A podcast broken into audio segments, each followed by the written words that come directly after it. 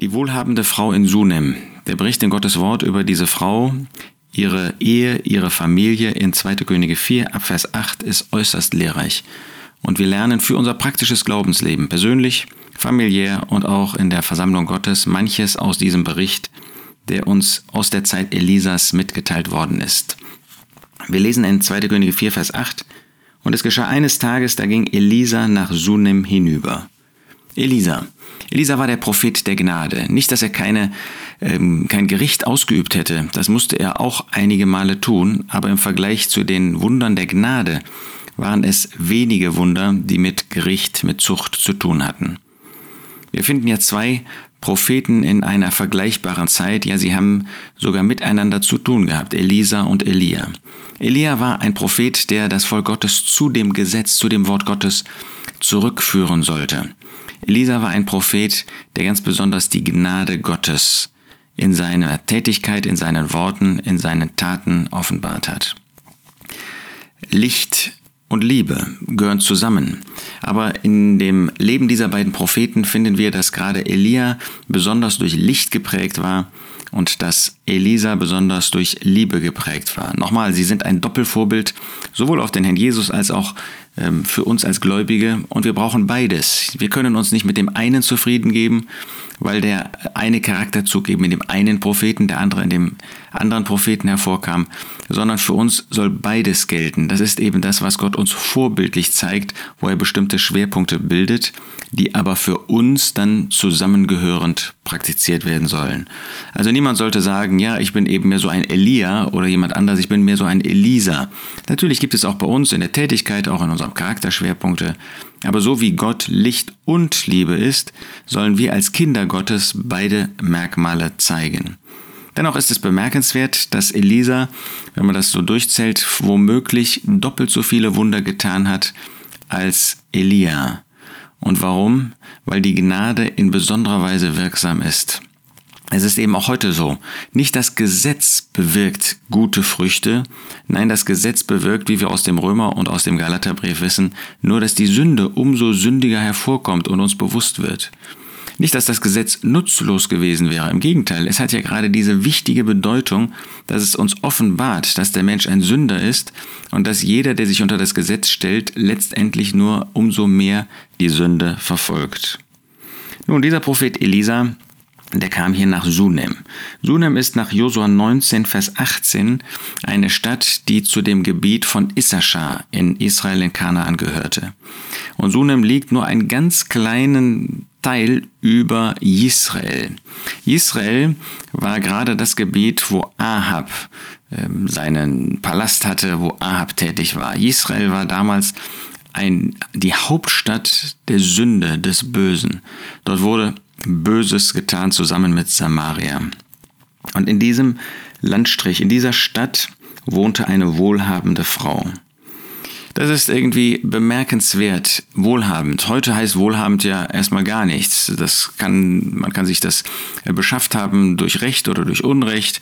Es sind äußere Dinge. In der heutigen Zeit ist das, was zählt, der Glaube, das Innere. Gott hat uns nicht versprochen, dass jemand, der an ihn glaubt, der treu sein Leben für den Herrn Jesus führt, dass er äußerlich wohlhabend ist. Im Gegenteil, bei Paulus lesen wir nichts davon.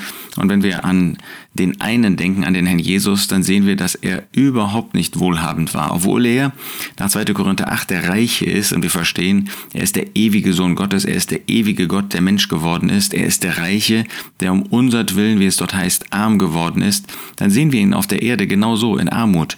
Da war nichts irgendwie an Reichtum, da war nichts, ähm, wo er ähm, in, in Saus und Braus hätte leben können. Das hätte auch überhaupt nicht zu dem Herrn Jesus gepasst. Nein, er war derjenige, der nichts hatte, nicht einmal einen Platz, wo er seinen Kopf hinlegen konnte. Und wenn dann Schulden zu begleichen waren, naja, Schulden, ähm, er hätte gar nicht zahlen müssen, ähm, als der Sohn Gottes, als der Sohn des Tempels, wenn man so will. Aber Petrus hatte nun einmal gesagt, dass sein Meister die Tempelsteuer gezahlt habe. Und Jesus muss ihm sagen, wieso? Das ist doch gar nicht nötig in Matthäus 17. Dann hatte er nicht in seiner, in seiner Tasche das Geld, um diese Tempelsteuer zu bezahlen. Er erweist sich als der Sohn Gottes, der einen Fisch beauftragen kann, ein Geldstück einzusammeln und an die Oberfläche zur Angel von Petrus zu bringen. Aber das Geld hatte er nicht dabei. Aber im Alten Testament finden wir in dem Gesetz, dass Gott denjenigen, die dem Gesetz, die dem Wort Gottes von Herzen gehorsam waren, die sich ihm unterwarfen, dass ihnen auch äußerlich Wohlhaben äh, verheißen worden war. Und so war diese Frau eine wohlhabende Frau. Und das zeugt doch davon, dass sie eine Frau war, wenn das so betont wird, die Gott glaubte, dass sie eine Frau war, die Gott gehorsam war. Und genau das kommt dann auch aus der Geschichte hervor. Es wird ganz deutlich, dass es hier eine Frau war, die nicht, wie vielleicht ähm, böse Menschen im Alten Testament, von denen auch Asaf in äh, seinen Psalmen spricht, die sich das Geld, die sich wohlhaben, auf Kosten der anderen angeeignet haben. Nein, sie war eine wohlhabende Frau als Ergebnis des wunderbaren Segens Gottes, weil sie sich ihm unterwarf, weil sie ihm von Herzen gehorsam war. Dort war eine wohlhabende Frau und sie nötigte ihn, Elisa, bei ihr zu essen. Es ist bemerkenswert, dass gleich von ihrem Ehemann die Rede ist, aber das Nötigen, die Beziehung zu Elisa, natürlich eine saubere Beziehung, die finden wir von ihr ausgehend. Sie war, hatte das Interesse. Nun hoffe ich, dass in einer Ehe heute das nicht ungleich verteilt ist.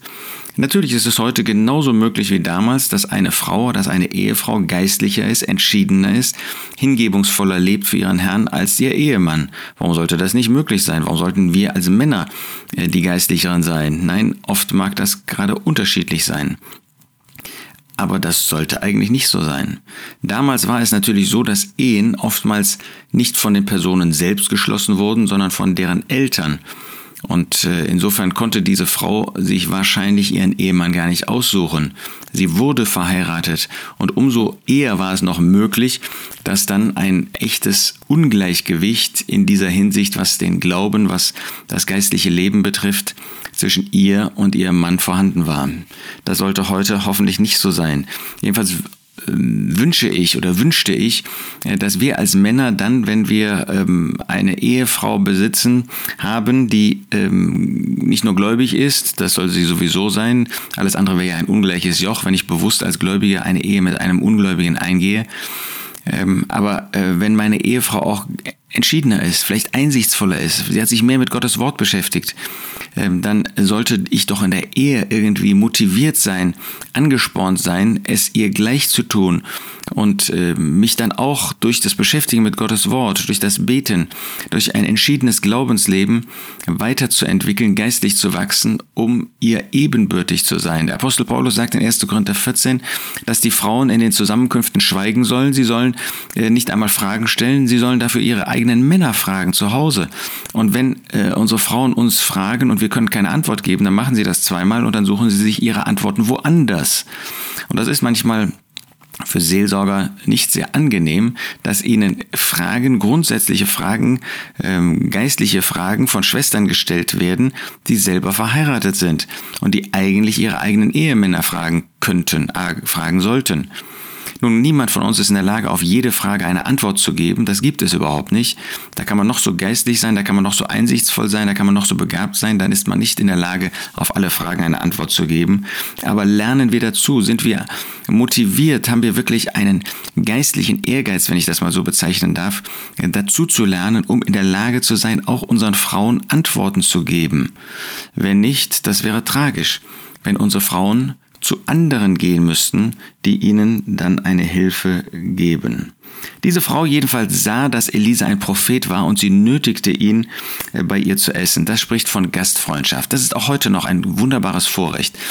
Die äh, Gastfreundschaft, das ist ja eine Freundschaft für Fremde. Das ist eine, ähm, eine Hilfestellung, das ist ein offenes Haus für Menschen, ähm, jetzt mal speziell auch für Gläubige, die wir nicht kennen, ähm, wo wir nicht erwarten, dass sie uns etwas entsprechendes zurückgeben können. Und dazu war diese Frau bereit. Wir werden ausdrücklich aufgefordert im Neuen Testament, nach Gastfreundschaft zu trachten.